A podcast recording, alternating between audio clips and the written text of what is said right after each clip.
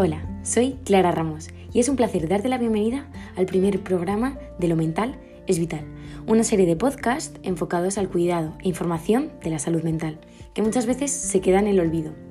Porque cuando tenemos dolencias físicas, como pueden ser dolor de garganta o estómago, no dudamos en ir al doctor inmediatamente.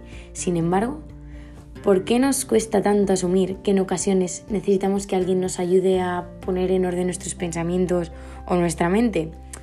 Es que además creo que es de vital importancia concienciarnos de que nuestra salud mental es igual de importante que la física. Me gusta pensar en el refrán latino que dice mente sana, cuerpo sano. Porque una mente sana es un seguro de vida ya que al final pasamos una vida entera dentro de nuestra cabeza. Hoy hablaremos de un problema de muchos, la ansiedad, que en estos últimos meses se ha agudizado en la sociedad española.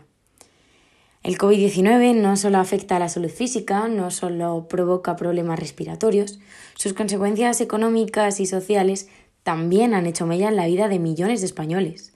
Una muestra de ello es el incremento en ventas de medicamentos que se producen para tratar la ansiedad, problemas de sueño y depresión. Según datos de IQVIA, una empresa que trata con datos mayormente de tecnología y salud, el consumo de estas sustancias para el sistema nervioso central subió en un 4,1% entre los meses de enero y septiembre, que coincide, y no de forma casual, con la primera ola del coronavirus. La alteración de la vida diaria, el miedo a la propia enfermedad, la pérdida de seres queridos, también el miedo a los efectos económicos, provocó que el 76% de las llamadas al número de ayuda que habilitó el Ministerio de Sanidad fueran relacionadas directamente con problemas psicológicos con una sintomatología ansiosa y depresiva. Es una cifra realmente significativa e importante que el 76% de las personas que llamaran sentían ansiedad y depresión. En una primera instancia, cuando derribar al virus era lo principal, la salud mental acabó pasando a un segundo plano inevitablemente. Según indica un informe de la ONU, durante la primera ola, hasta el 60% de las camas de las unidades de salud mental se dedicaron principalmente a enfermos de COVID.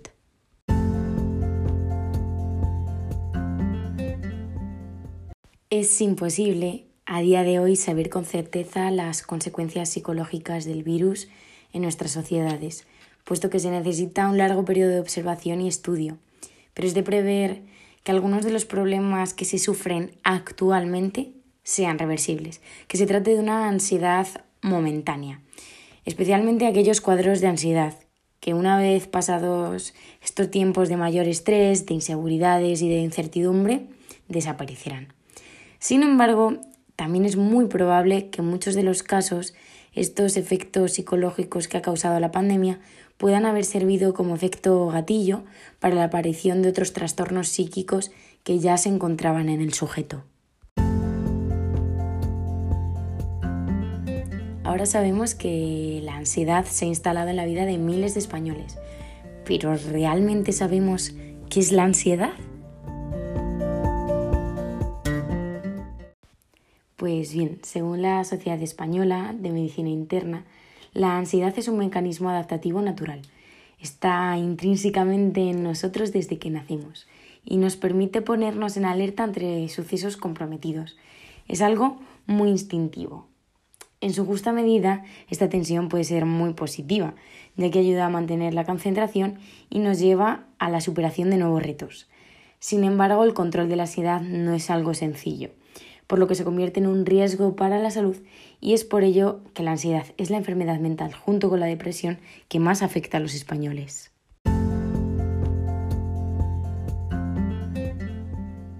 La aparición de la ansiedad se puede deber a numerosas causas, como puede ser la genética, causas circunstanciales, estas son situaciones traumáticas que sufre el individuo, consumo de drogas y de otras sustancias estimulantes, pues como la cafeína, la teína y experiencias vitales significativas, que son situaciones que sin llegar a ser traumáticas también provocan cambios vitales en el presente y por lo tanto en el individuo.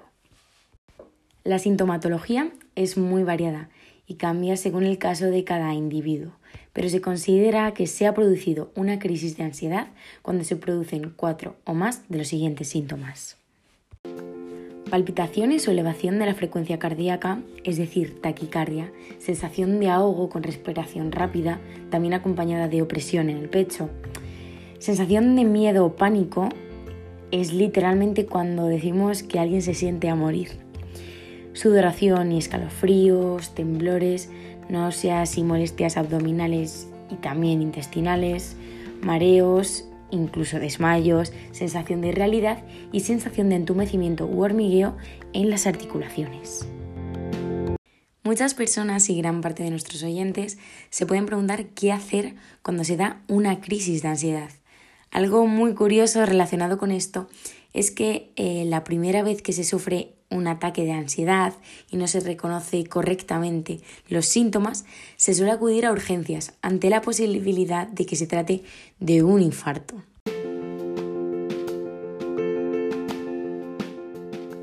Pero en otras ocasiones, y sobre todo cuando ya se ha sufrido, es posible controlarlo. Los expertos de Sanitas recomiendan, ante todo, mantener la calma, no dejarse llevar por el miedo y tratar de normalizar la respiración inspirando por la nariz y expirando por la boca, de forma rítmica y cada vez más pausada. Tomarse el pulso mientras se realiza esta maniobra permite comprobar cómo el ritmo cardíaco se recupera poco a poco. En cualquiera de los casos siempre es importante consultar con el médico y así tratar de identificar qué ha podido motivar esa crisis de ansiedad o si existe algún trastorno psicológico anterior. En función de ello, se podrán aplicar distintos tratamientos. Se puede contemplar el uso de fármacos y terapia psicológica. Cuando el estrés ha sido el desencadenante de la crisis y se trata de una ansiedad momentánea, como es el caso de muchos españoles actualmente, en la mayoría de casos no es necesario ningún tratamiento a base de fármacos. Pero sí es necesario adquirir hábitos saludables que ayuden a prevenir nuevos episodios. Y el ejercicio físico siempre es una buena manera de descargar el estrés y relajarse.